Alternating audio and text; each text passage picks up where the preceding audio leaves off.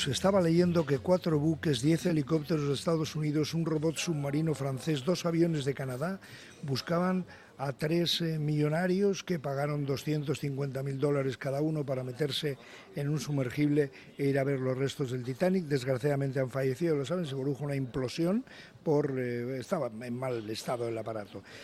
Mientras tanto, y todas las cadenas de televisión del mundo, ¿verdad? Contando, mientras tanto, 700 migrantes pobres a la deriva en un pesquero en el mar Jónico esperaron siete horas para rescatarles y hasta el momento han encontrado 81 cadáveres y más de 500 personas siguen desaparecidas. Las comparaciones son odiosas.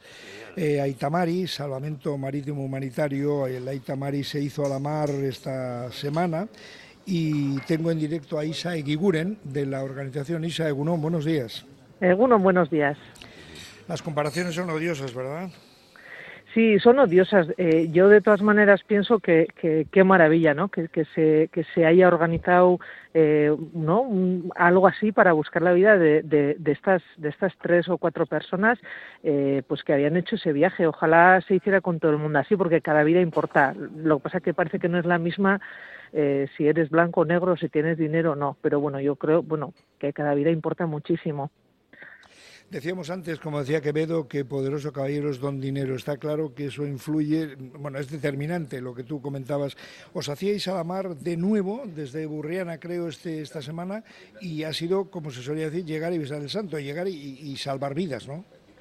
Sí, sí, la verdad que mm, lo que no esperábamos es que es que hubiera tantos botes, ¿no? Hubo un aviso a Itamari de que había varios botes, eh, se, eh, se, dirigieron hacia la zona y se encontraron que eran nada menos que siete botes con 294 personas, lo cual es muchísimo. Aitamari es un barco pequeñito y, y bueno, lo que pudo hacer es rescatar a 172 y presionó a Malta y a Italia para que para que fueran a a finalizar el rescate. Malta nunca responde, jamás responde ni, ni pone en marcha eh, operativos de auxilio. Italia al principio dijo que no, que no eran sus aguas, porque es verdad que eran aguas maltesas y al final, bueno, pues vista un poco la presión que se hizo desde Itamari, sí que pusieron en marcha eh, una operación de rescate que tardó bastante y que hizo que Itamari y, y otro barco de monitorización de una ONG alemana tuvieran que esperar al lado de las pateras que estaban sin rescatar. He visto fotografías, Isa, que me habéis enviado y la verdad es que, bueno, se te encoge el corazón, ¿no? Aparte de que digo, se va a hundir este Itamari, como tú decías, pues tiene un tamaño reducido, no mucho menos o mucho más pequeño de lo que quisierais, eso seguro, pero dices tú, caramba, pero cuánta gente había ahí, ¿no? Es decir, porque mucha gente desgraciadamente se habrá quedado, se habrá quedado en el mar. Sí, eh, de hecho, lo primero que hay que hacer es, eh, en cuanto se hace el rescate, es pedir puerto para, para llevarlos, ¿no? En este caso se pide a Italia. Y ya Itamari yéndose de la zona, eh, se avisó que había otras cinco pateras.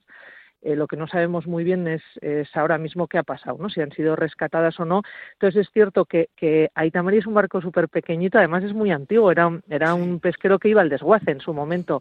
Entonces es increíble que meter a 172 personas ahí. Para que te hagas a la idea, tienen que estar en principio más o menos sentadas, unas pegadas a otras.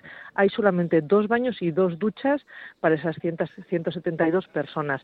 Ahora lo que pasa es que se ha hecho ya el rescate, se hizo anteayer, Italia, eh, con el gobierno de Meloni, está poniendo muchas trabas y ahora una de las faenas que, que, hace para desgastarnos eso es ofrecer un puerto muy lejano, en este caso a día y medio, y que es contrario a la ley, es algo ilegal, porque la ley dice que te tienen que ofrecer el puerto más cercano. Hay puertos en Sicilia que nos podían haber ofrecido, no lo han hecho, nos mandan hasta hasta Salerno y las condiciones de las personas que están en el barco son muy complicadas. Sin espacio, eh, han estado a punto de, morir porque están en una situación muy, muy precaria en, en unos botes de hierro que es, es, es imposible que lleguen a, a, ningún sitio. Son unos botes que se ven mucho ahora, eh, que vienen de Túnez, esos buques, esos barquitos de, de hierro. Y ahora Italia nos ha dicho que nos va a retrasar y no nos va a dejar hasta el domingo eh, entrar en puerto. Y esto es otra forma más de desgastarnos a todos, de hacer sufrir más a, a las personas rescatadas. Y ahora lo que va a tener, va a tener que hacer Itamari es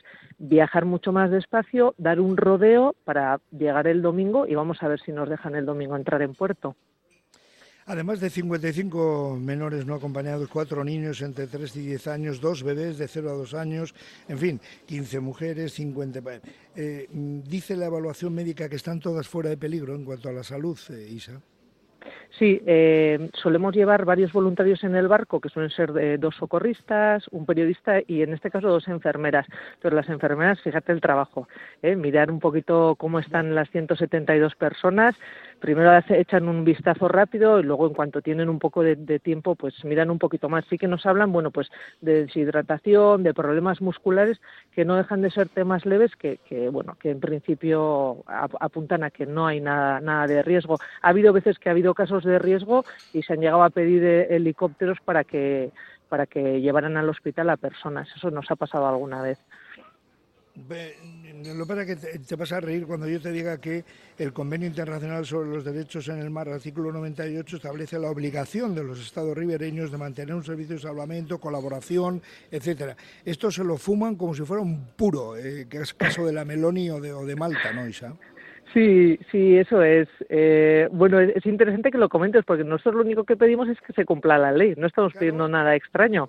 Entonces, simplemente estáis haciendo algo que es ilegal, eh, tenéis la obligación de rescatar a personas en auxilio y no lo estáis haciendo y lo estamos haciendo personas de la sociedad civil con ayuda de todos los que eh, nos echéis una mano, incluidos los medios de comunicación que nos dais voz, que es una maravilla.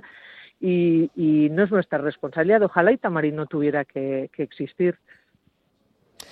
Pues ojalá, ojalá. Bueno, el caso es que el buque de rescate vasco Aitamari partió hacia su décima misión ya, zarpó el sábado pasado en el puerto base de Burriana en Castellón y eh, bueno, ya el miércoles ya estaba, ya hemos oído el, documento sonoro, en fin.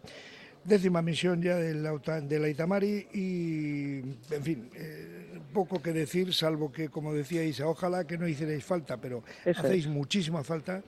Y bueno, para lo que necesitéis, aquí estamos, ¿eh? en, Radio Popular, eh, pero bueno, me imagino que todos los medios de comunicación nos apoyan porque no puede ser de otra manera. Esto es eh, inhumano y ojalá que a la Meloni o a algún pariente suyo no le pase esto y tenga que escapar de un sitio y no le hagan ni puñetero caso ni le den puerto para acogerle, ¿verdad? Así es, porque nos podría pasar a cualquiera. Aquí, tenemos gente que ha tenido que marchar, ¿no? Todos tenemos algún familiar o alguien cercano que en su día tuvo que marcharse. Sí. Isa Guiguren de Salvamento Marítimo Humanitario de Laita Mari. Gracias Isa, de verdad, y toda la suerte del mundo. Muchas gracias a vosotros siempre. Un abrazo.